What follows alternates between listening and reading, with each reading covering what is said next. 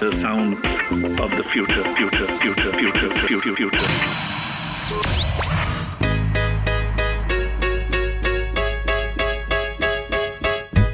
Hola, ¿cómo están? Bienvenidos a un nuevo episodio de Por 100, un podcast sobre la banca digital, las fintechs y todo lo que está pasando en la industria financiera digital, traído por ustedes por GetSherpa. Mi nombre es Mijael Feldman y si te gusta este podcast te puedes suscribir y activar las notificaciones para no perderte ningún episodio y además de estar apoyando el programa. Ahora sí, acompáñanos a multiplicar. En el capítulo de hoy día vamos a hablar sobre Venture Capital, todo lo que está pasando en la industria de inversión de riesgo en startups, en particular obviamente en FinTech. Vamos a estar hablando con Antonia Rojas, que es partner de AllVP, fondo líder en VC en Hispano y Latinoamérica. Así que aquí tenemos a Antonia. Bienvenida Antonia, ¿cómo estás? Hola, Mija, un placer estar aquí. Muchas gracias por la invitación. Estamos muy contentos de tenerte aquí. Me imagino que los, los auditores también van a querer aprender un poco más de ustedes. Antes de, de comenzar, voy a hacer una intro tuya poco contarle a la gente un poco de ti, de tu, de tu perfil, de tu experiencia. Cualquier cosa que me falte, tú ahí me corriges.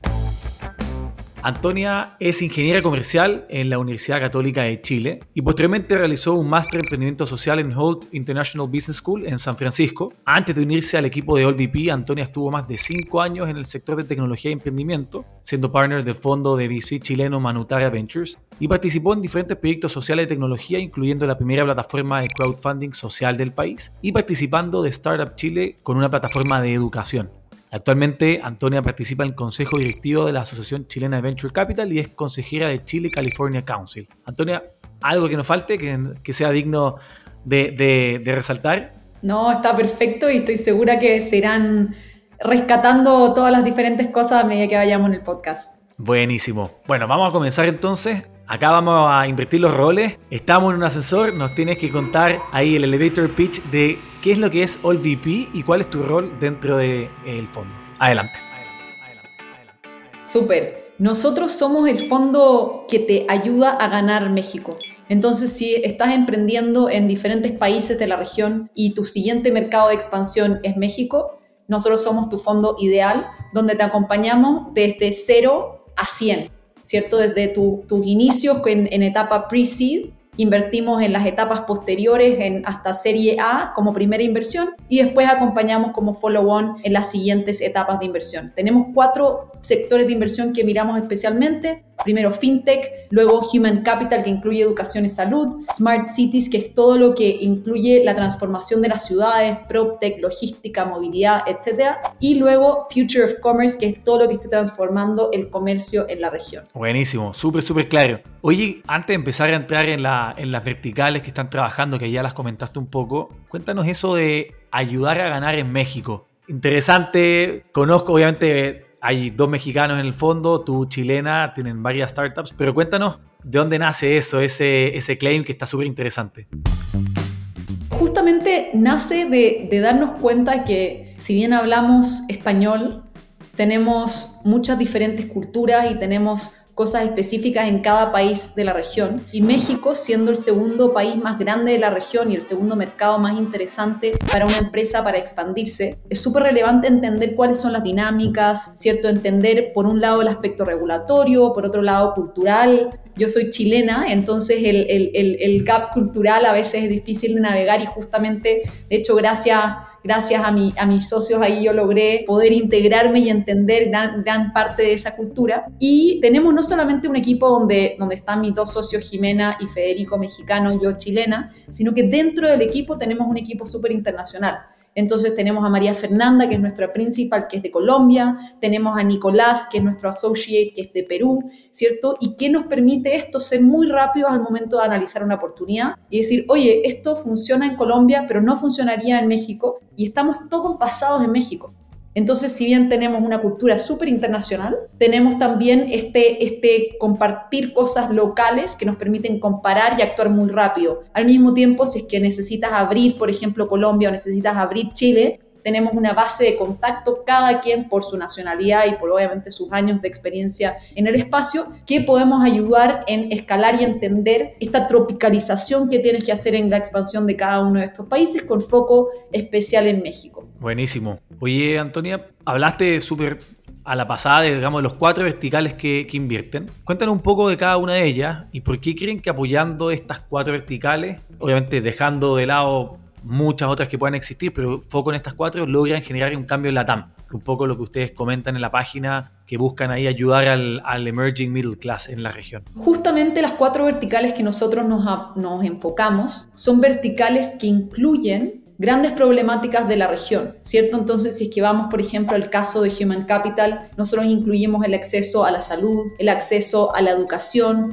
etcétera. Si es que vamos al espacio de fintech, incluimos inclusión financiera, servicios de B2Bs, etcétera. Entonces, creo que cada una de estas verticales son o incluyen problemáticas grandes en sí mismas. Nosotros al final buscamos resolver grandes problemáticas, no estamos eh, haciendo lo que estamos haciendo para, para problemáticas pequeñitas o nicho. Y justamente estas cuatro verticales hacen inclusión de estas grandes problemáticas y nos mantienen al mismo tiempo motivados, siendo fieles creyentes que la tecnología es un democratizador de mejores soluciones y mejores productos para la gran mayoría de las personas. Súper. Oye, y ahí con ese, en, ese, en ese aspecto, digamos, Latinoamérica muchas veces se habla que las startups que están acá tienen finalmente un impacto social bien relevante por la naturaleza donde estamos. Y pensando que tú tienes también un background ahí en todo el tema de emprendimiento social, ¿cómo crees que se va alineando esta visión de OLVP con, con las startups que están financiando y el impacto social que van teniendo? A ver, quizás vámonos un poquito más atrás, ¿cierto? En, en, en buscar el porqué de la tecnología en sí.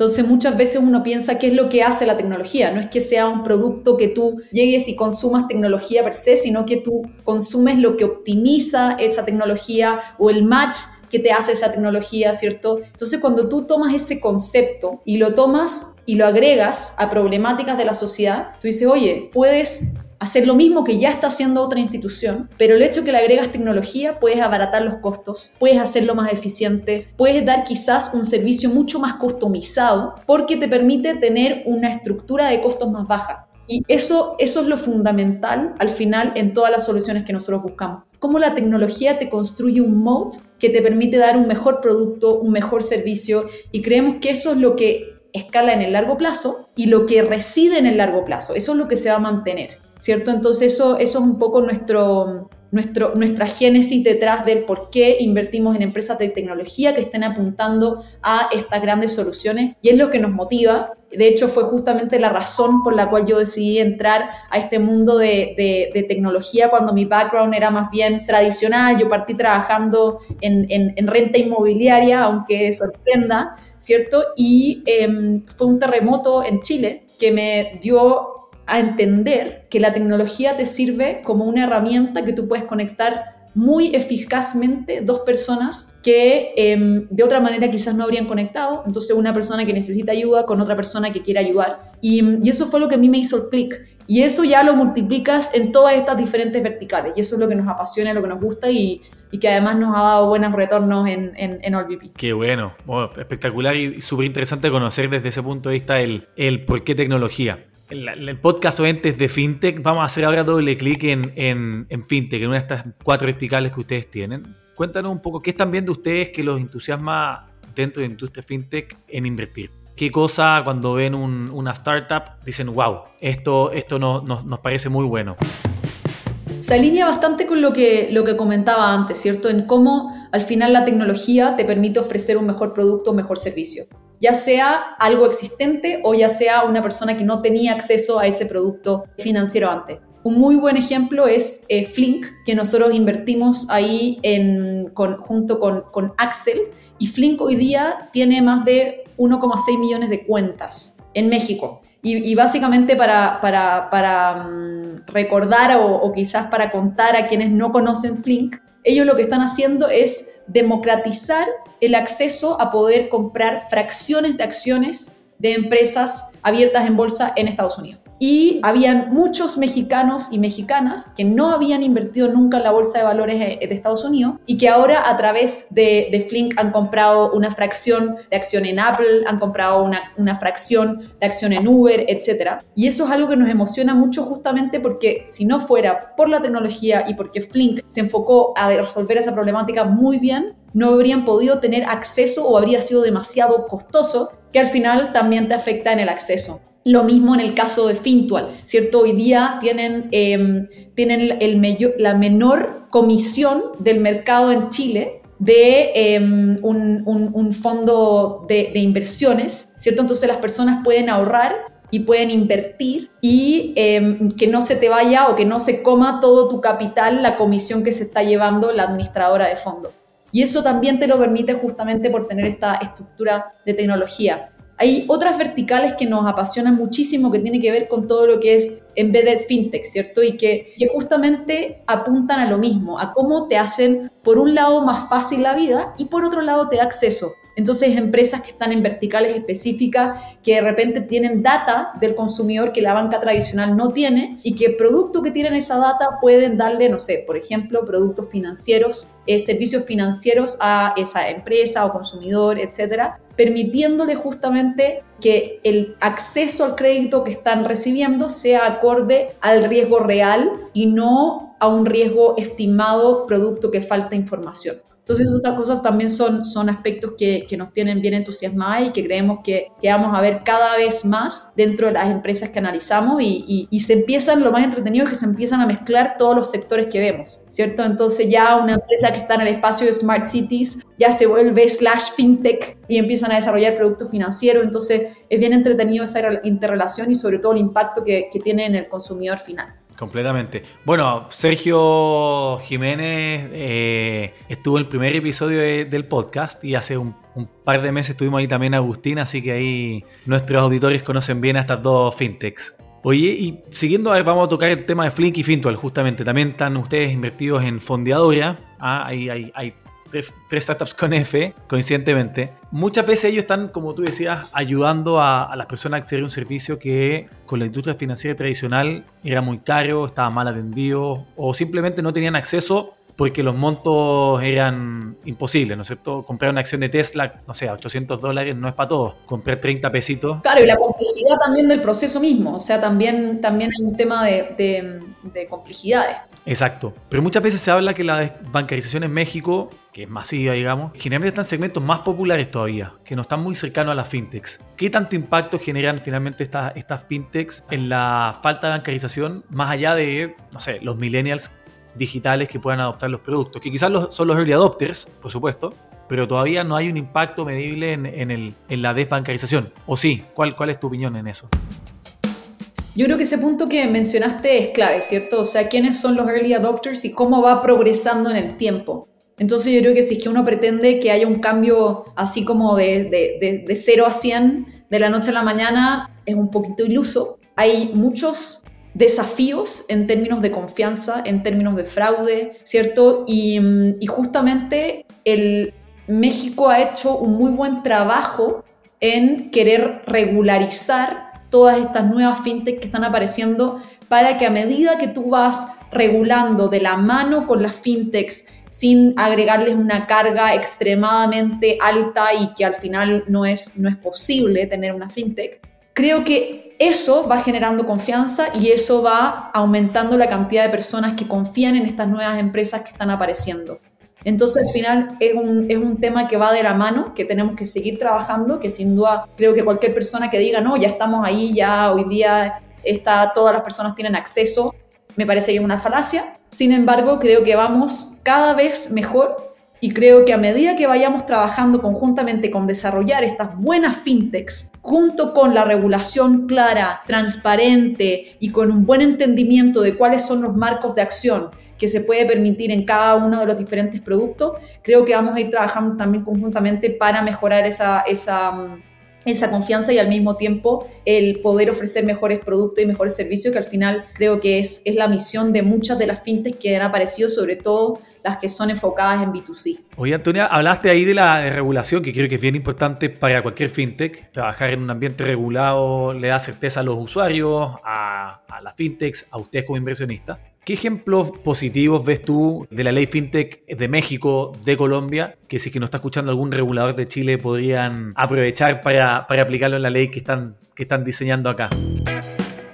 Creo que lo que se está haciendo en, tanto en México como en Colombia, con México más, más avanzado, es bastante interesante para aprender a los otros países como Chile, que estamos en, en etapa más borrador. ¿Y por qué es tan relevante? Porque al final necesitamos tener claridad de cuál es el marco de acción que una empresa fintech puede, puede operar o no. Y por otro lado, proteger al consumidor final, ¿cierto? Entonces, hoy día hemos visto, y, y, y ahí yo no sé qué, qué tanto quienes escuchan están siguiendo las noticias en, en, en, México, en Colombia, etcétera, pero constantemente estamos escuchando fraude aquí, fraude allá, ¿cierto? Y esto se produce justamente porque hay un marco de acción que lo permite y que eh, hoy día hay poca claridad en ciertos aspectos que lo están resolviendo a medida de la regulación, al mismo tiempo que los reguladores también se sienten cómodos con entender cómo operan efectivamente las fintechs, ¿cierto? Entonces, creo que, que, que hay bastante por, por aprender en, en esos espacios. Todo lo que tiene que ver con, con Open Banking va a ayudar muchísimo a, a, también justamente a poder dar acceso y poder competir con los bancos desde una fintech mucho mejor y mm, que si bien todavía tenemos ciertos aspectos de, de, incertidumbre en cómo va a terminar esa parte de la regulación, el mismo hecho que ya existan borradores y que ya permita tener el, el, al menos el, el escrito de que los bancos tienen que dar acceso a esa información, creo que es un punto a favor importante. Y, y, al final nos ayuda tanto a inversionistas, tanto a consumidores, tanto a las fintechs para tener esa, esa claridad. Hay aspectos de mejora que creo que podemos entrar más, más en el detalle, pero todo lo que sea en pos de transparencia, de claridad y dar visibilidad del marco de acción va a siempre ser en mejora del consumidor final, porque las fintech que tienen buenas intenciones van a poder desarrollar buenos productos y las empresas que tienen malas intenciones van a poder ser identificadas. Y eso creo que al final es un poco lo que debiésemos apuntar. Total, totalmente. Muy, muy de acuerdo. Bueno, ahí si es que nos escucha algún regulador, felices que, que, escuchen este feedback. Oye, Antonia, yendo un poco a, a, contexto actual donde, donde estamos, ¿no es cierto? Venimos saliendo de una pandemia, mucho dinero disponible en el mercado, tanto en consumidores como también en, en liquidez, digamos, los fondos de inversión. Las startups levantando mucho capital a, a grandes valuaciones, en algunos casos con múltiplos bastante fuera de lo normal. Y hoy día estamos como quizás en un, hace un par de meses estamos ya como en un, en un freno, ¿no es cierto? Se está invirtiendo un poco menos. Vemos que las valorizaciones de empresas públicas y también algunas privadas han caído mucho. ¿Cómo ves tú esto que está rediseñando el juego de, de, inversión, del de VC Game, como le llaman algunos? A ver, estamos sin duda bajo un periodo de ajuste donde hubo una mezcla de, muchos factores, ¿cierto? Primero, incertidumbres políticas, incertidumbres respecto a la guerra, una tasa de interés que estuvo muy baja durante los años anteriores y eso hizo que mucho capital que estaba buscando mejores retornos se fuese hacia VC, se fuese hacia startups, etc. Y hoy día con el ajuste de tasas se restringe el acceso a ese capital y se hace mucho más caro el capital. Y por otro lado, sumado a un optimismo extremo de cómo se iba a mantener la adopción tecnológica dentro de las diferentes soluciones. Y, y, ahí, independientemente de que yo soy una optimista por naturaleza y sigo súper optimista de cómo va a seguir evolucionando la adopción tecnológica en, en diferentes verticales, creo que sí hubo un, un, una estimación, sobre todo de empresas muy grandes abiertas en bolsa, de que iban a crecer casi que a perpetuidad a unas tasas que eran altísimas, ¿cierto? Entonces, cuando tú ves ya las magnitudes de, de los tamaños de esas empresas, tú dices, oye, esto es súper difícil de mantener, y a menos que haya otro evento como tan impactante como COVID, que, puso a las personas de un día a otro, tuvieron que, que, que cambiar su vida a un entorno digital, no hay otro punto de inflexión así como ese tan fuerte, ¿cierto? Entonces, toda esta mezcla de factores le llegó al mercado como en un tiempo similar, ¿cierto? Donde el mercado dijo, wow, o sea, tenemos aumento en tasa, tenemos crecimientos que no se están manteniendo, tenemos que reajustar, los múltiplos en el mercado público no son efectivamente los múltiplos que estábamos creyendo que eran, y esto es una cascada, ¿cierto? Que al final afecta a las empresas en etapas tempranas.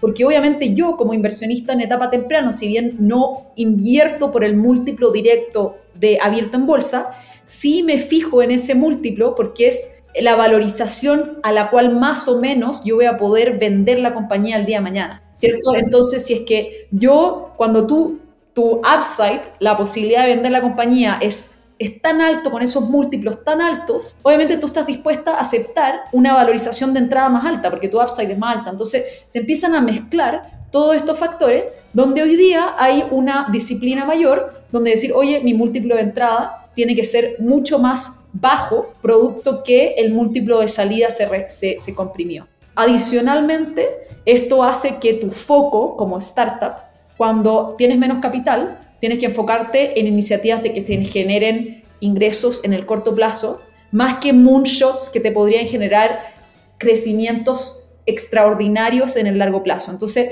hay un desafío súper interesante para todos los equipos fundadores de poder balancear estas dos iniciativas.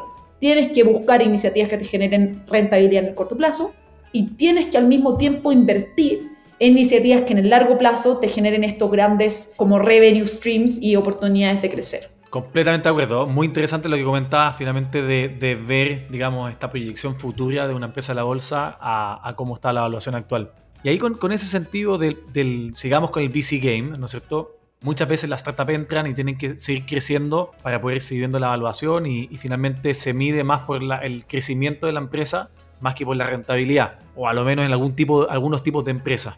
Pero esto obviamente afecta, digamos, la, la, evaluación de la empresa. O sea, si ustedes como fondo le piden a las startups ser rentables, afecta la, la, evaluación futura. ¿Cómo van equilibrando eso? Entre que la startup se mantenga rentable y pero también crezca para ustedes como inversionistas. Es la pregunta de oro, ¿no? Esa, El que la responde se la hace. Esa, esa es la clave, sí. ¿cierto? Y, y, creo que, que primero no soy quien para generalizar esa respuesta. Creo que es mucho caso a caso lo que hemos hecho en, las empresas del portafolio es justamente ir analizando las diferentes iniciativas y postergando ciertas iniciativas que quizá eran de mucho valor agregado en tres años más, pero que justamente te, te quitan capital importante en el día de hoy donde el capital es más escaso. Entonces creo que ese, ese es un balance que hemos estado tratando de buscar.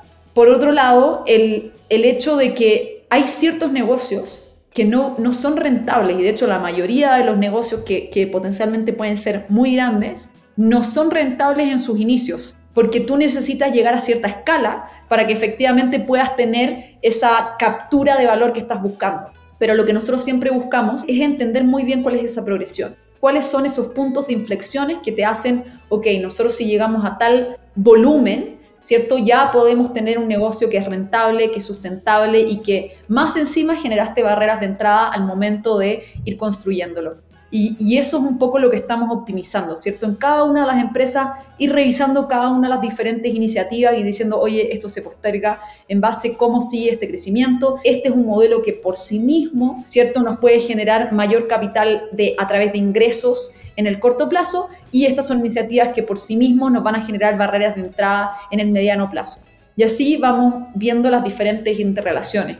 El problema que hubo en, en, muchas empresas en la TAM es que se confundió crecimiento sano con crecimiento subsidiado. Y ahí es donde creo que, que, que, vale mucho la pena para diferentes equipos fundadores ser muy transparentes y honestas con sus propias operaciones y decir, oye, qué tanto de este producto que yo empujé al, mercado, el mercado efectivamente lo quiere y está dispuesto a pagar en el largo plazo por este producto y qué tanto lo subsidié a medida de regalos, etcétera. Entonces, y que los subsidios per se no son malos. Es entender hasta qué punto vas a subsidiar, porque si estás haciendo una educación del mercado, tienes que entender hasta dónde vale la pena hacer esa educación al mercado y dónde tú efectivamente vas a capturar el valor después o lo va a capturar la próxima startup que, que venga. Y, y, esos son desafíos relevantes que se vieron exacerbados en un ecosistema de mucho capital. ¡Wow, wow, wow, wow, wow, wow, wow! Claro, y todos los SMS que a uno le llegaban con descuentos, pedidos gratis y todo eso, no, no, no es menos. Alguien lo paga finalmente. Tal cual, tal cual. Oye, y, siguiendo con, con, el tema finalmente que, que comentabas, bien interesante el, el, rol de ustedes como inversionistas, el, trabajar con cada startup, entender cuál es su roadmap, cuáles son las iniciativas que finalmente pueden ser rentables hoy día o no y ver con este cambio del mercado cuál, cuáles se trabajan. Hay una frase que dijo un CEO de un banco digital mexicano, que ya lo hemos preguntado en, en, en hartos eh, episodios del podcast, dijo, ya las fintechs son monoproducto y que finalmente monoproducto es fácil de vender porque es una sola propuesta de valor, pero monoproducto no es rentable. O sea, tener solo una tarjeta de débito no es rentable, hay que empezar a meter más productos. ¿Cómo equilibran? ¿Qué opinas eso de, de, de, agregar usuarios versus agregar productos para ser rentable, manteniendo bien el crecimiento y la rentabilidad en ese equilibrio? O sea, las fintechs necesitan más productos, ¿no? A ver, voy a tratar de dividir la respuesta, ¿cierto? Primero, me parece que así generalizar de esa manera es subestimar muchísimo a fintechs y, y, un poco la estrategia en el mediano plazo. Entonces, ahí creo que está justamente lo que al final del día hace una buena empresa versus una que se queda en el camino, que es cómo yo construyo algo que los clientes quieran y amen y estén dispuestos a pagar por eso y confíen sobre todo en eso. Y, y sobre todo en fintechs, el área de la confianza es uno de los mayores desafíos. Y una vez que un consumidor confía en ti, tú puedes ir desarrollando otros productos. Pero si es que tú vas y desarrollas muchos múltiples productos sin tener esa confianza, va a ser un gastadero de, capital tremendo y realmente nunca vas a entender si era exactamente lo que tu consumidor quería porque tienes muchos data points diferentes. Entonces, creo que, ahí se están confundiendo diferentes cosas. Primero, como decía al principio, subestimar el, la estrategia de las fintechs.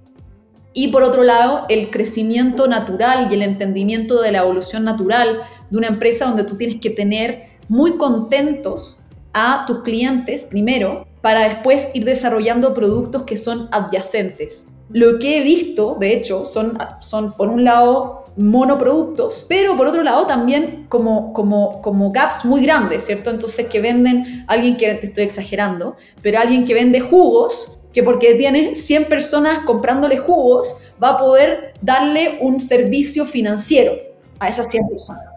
Y creo que ahí es donde, donde yo en general opto por tomar cautela cuando efectivamente tienes algo que es data propietaria que nadie más tiene, a que cuando tratas de subirte al carro de lo que está hype y lo que está cool, que es el mundo fintech. Entonces están como esos dos extremos, pero el camino de desarrollar un producto muy bien es una estrategia, ¿cierto? Es algo que está pensado y está deliberadamente desarrollado de esa manera. Totalmente. Seguimos con eso porque creo que, que, es temática bien entretenida. Al final tampoco vamos a generalizar, pero B2B, B2C son dos modelos diferentes completamente, que, que en particular en FinTech tienen características bien diferentes, ¿cierto? O sea, no sé, ustedes tienen, por ejemplo, en su portafolio también a, a, a Mendel, creo. Sí, sí, sí. Que estuvo también Ale en nuestro podcast. Tenemos ahí a... Unos cracks también, qué bien, qué bien. Han elegido bien, han elegido bien. Ah, ni, que estuviéramos yendo en su portafolio a buscar a quién entrevistamos. Eh, pero eso, por ejemplo, son una, fintech B2B. Eh, le venden a los bancos, digamos, una tarjeta para, para organizar, digamos, sus finanzas internas. Nosotros también somos, por ejemplo, un B2B, le vendemos también a los bancos. ¿Cómo están analizando ustedes el, mercado B2B de, de, fintech en la región, comparándolo con un B2C que tiene características distintas, ¿no es cierto? De crecimiento, de tamaño de mercado, de todo eso. Primero, nosotros siempre buscamos como exponer capital de una manera diversificada. ¿Cierto? Entonces nos encanta la exposición, por un lado que tenemos en B2C, con Fintual y Flink y por otro lado en B2B con Mendel. ¿Por qué? Porque sabemos que en ambos espacios hay problemáticas grandes que necesitan ser solucionadas y en estas empresas en particular vemos equipos excepcionales, por un lado, y que están resolviendo una problemática real. En particular en Mendel nos gusta mucho el foco de enfocarse en corporativo, porque cuando tú desarrollas una solución para un corporativo y ese corporativo la aplica, es muy alta la probabilidad de que se mantengan contigo. Y esa es como una diferencia muy grande entre B2B Enterprise, porque ojo que B2B SMBs es más bien parecido al comportamiento B2C, ¿cierto? Entonces, como la, la, parte de, de permanencia de un B2B Enterprise es algo que consideramos muchísimo al momento de analizar una inversión. Y por otro lado, obviamente la parte de distribución sería algo que consideraríamos muchísimo en una estrategia más B2C, donde probablemente tú tienes clientes que son menos leales y quizás menos sofisticados y que por lo tanto tienes que estar constantemente, eh, primero no puedes invertir tanto en un solo cliente, a diferencia de un B2B Enterprise que, que puedes invertir mucho más, tus costos de adquisiciones son más altos, pero al mismo tiempo tu revenue por cada cliente es mucho más alto. Entonces es como el balance entre ir considerando qué es lo que valora tu propio cliente y que los números te den. O sea, no te da si es que tú estás enfocándote en una estrategia B2C con costo de B2B. No te da. Creo que al final eso es lo que nosotros buscamos, que haga sentido, que sea una problemática real, pero que tus unit economics estén en la línea de la problemática que tú estás resolviendo. Y eso es lo que nos apasiona muchísimo de Mendel, el cómo han logrado cerrar clientes corporativos gigantes que sabemos que van a ser leales, que Mendel les está resolviendo una problemática y que no están tomando la decisión porque les está dando mayor, más o menos cashback. ¿Cierto? Sino que están tomando la decisión porque corporativamente tienen un problema que Mendel se lo está resolviendo. Y eso es algo que nos gusta mucho y que en general es lo que buscamos en las empresas, en todas las verticales en las cuales invertimos. Buenísimo. Bueno, ahí hasta flores a Mendel con Ale. Oye, Antonia, y, antes de pasar a la siguiente sección de la, de la futurología, hay una, hay una pregunta que, creo que hay, que hay que hacerla porque son al VP y invirtieron en Corner Shop. Esta, es una lectura bien personal. Antes, creo que antes de Corner Shop no hubo muchas adquisiciones o adquisiciones así de mediáticas, que llegue una empresa, bueno, Walmart y después un, Uber, pero todavía no se abría esa, esa puerta de adquisiciones de empresas latinoamericanas. Creo que Corner Shop puede ser uno de los primeros o de los más llamativos y que empezaron a abrir las compras. ¿Qué ves tú? ¿Es un exit strategy ya más viable en la región que empiecen empresas a comprar eh, startups locales? Es bien interesante esta pregunta y por supuesto que, que, soy una fan, fan, fan de Corner Shop, no solo por estar en VP, sino que también por ser chilena. Tengo mi más profunda admiración por lo que construyeron y, y, y entonces mi respuesta, consideren ese bias dentro de mi respuesta. pero, pero a modo general, y voy a tratar de mantenerme lo más objetiva posible, cuando nosotros pensábamos, y, acá yo llevo invirtiendo en, startups de tecnología en la región cerca de siete años, y cuando nosotros pensábamos en el camino del éxito hace cinco años atrás, y tú pensáis en cuántas empresas podrían efectivamente comprar a otra startup en más de un billón de dólares. No tenéis tanta, ¿cierto? Es como, es como un camino bastante poco probable. Y lo que hizo la transacción de Corner Shop, en, en mi opinión, es que justamente hizo como un unlock de esa oportunidad donde ahora corporativos, o ya bueno, startup, porque ya Uber no sé si es un corporate o una startup aún, pero estas empresas grandes de tecnología americanas empiezan a mirar la región. Y no solamente la empiezan a mirar, sino que empiezan a mirarla para haciendo transacciones de adquisiciones de la magnitud que tuvo Corner Shop. Que una empresa en Latinoamérica se venda a una empresa tecnológica de Estados Unidos en 3 billones de dólares es épico.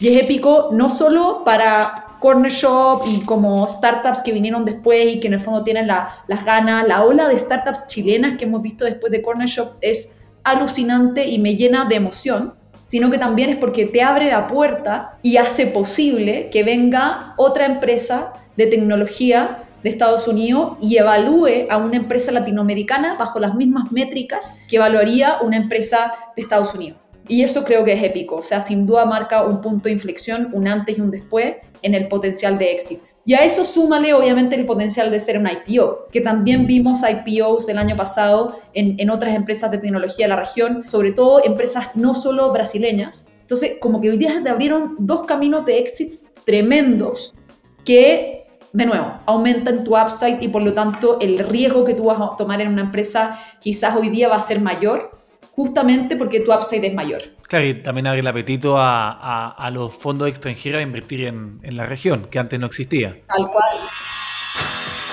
Oye, Antonia, vamos a pasar ahora a la sección Futurología. ¡Dios!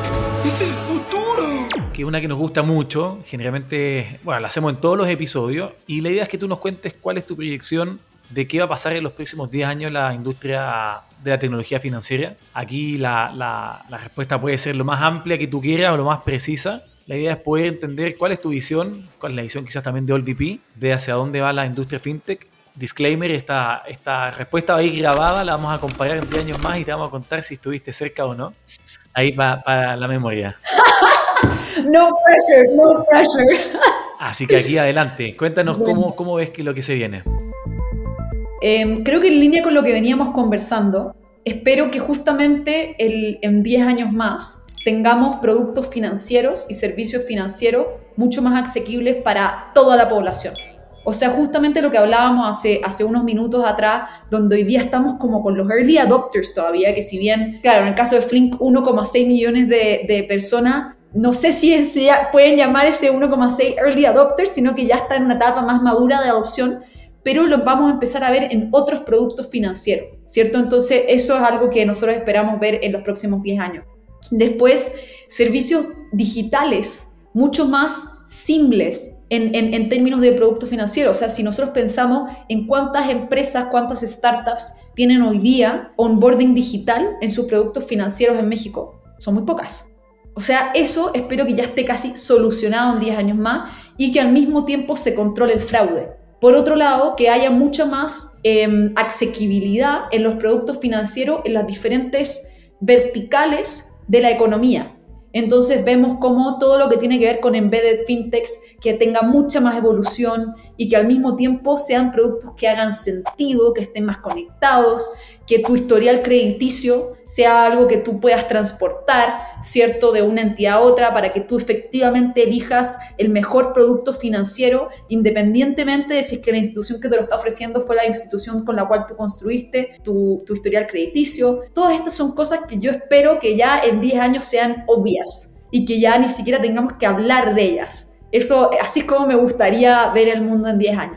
Buenísimo. Seguimiento a esa pregunta, ¿los bancos tienen alguna participación en ese futuro que tú ves? ¿Cuál es el rol que tendrían? Hablemos de las instituciones tradicionales, puede ser una, una de fondos también, da lo mismo. ¿Y cripto, hay espacio en ese futuro? Creo que los bancos pueden estar en ese, en ese futuro siempre y cuando vayan en línea con lo que ya conversamos, ¿cierto? Entonces, ¿cómo ellos se digitalizan? ¿Cómo ellos hacen partnerships con startups? Porque internamente no tienen las capacidades ni los recursos para tener la agilidad que tiene una startup para desarrollar un producto digital. Entonces, creo que, que esto es como, más que una predicción, es como un, un warning, por así decirlo, a los bancos a que tienen que estar, y lo han estado estos últimos años, tienen que seguir estando muy atentos y más bien desde un punto de vista moverse más a la ofensiva, por así decirlo, en el desarrollo de sus productos, más que esperar que una startup ya lo desarrolle y le empiece a quitar clientes para empezar a desarrollar y pensar. Entonces creo que, creo que eso es algo que, que, que, espero que así se mueva, entendiendo que los bancos que no son capaces de hacer ese movimiento, no creo que van a ser bancos relevantes en 10 años. Después, desde el punto de vista cripto, creo que hay, y espero que de aquí a 10 años ya haya mucha más adopción, ¿cierto? Que justamente aprovechemos las ventajas que tiene particularmente blockchain en reducir los costos y volviendo a lo que veníamos como la tónica de nuestra conversación, ¿cierto? Donde para mí da lo mismo la tecnología que uses, estoy exagerando ya, pero da lo mismo como el, cómo desarrollas tu producto si al final tu resultado final es que puedes darle al consumidor final un producto mejor, más rápido, más eficiente, con un mejor UX, etcétera, pero sobre todo con una estructura de costos más baja. Y eso es algo que te lo va a permitir hacer blockchain con el desarrollo de la tecnología que estamos viendo, ¿cierto? Entonces creo que son, son, son movimientos que se van a ir dando en paralelo, que si funcionan bien y que efectivamente logran la promesa que están dando, creo que va a ser algo muy prometedor para la región y sobre todo va a ser prometedor para el cliente final porque ¿qué tienes como resultado? Un producto más barato. Entonces, mejor y más barato. Y eso es lo que, como el ultimate promise que debiese ser.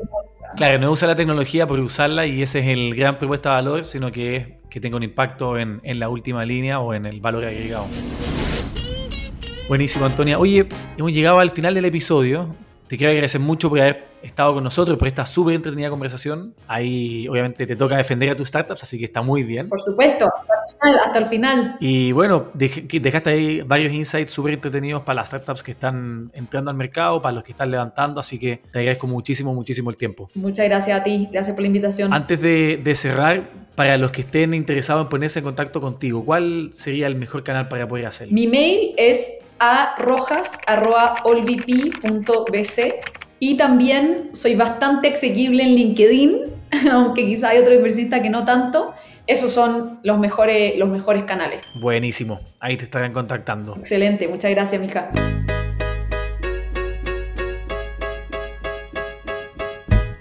Bueno, llegó el momento de despedirnos. Si te quieres poner en contacto conmigo para preguntas o sugerencias, puedes hacerlo en mijael.getsherpa.com.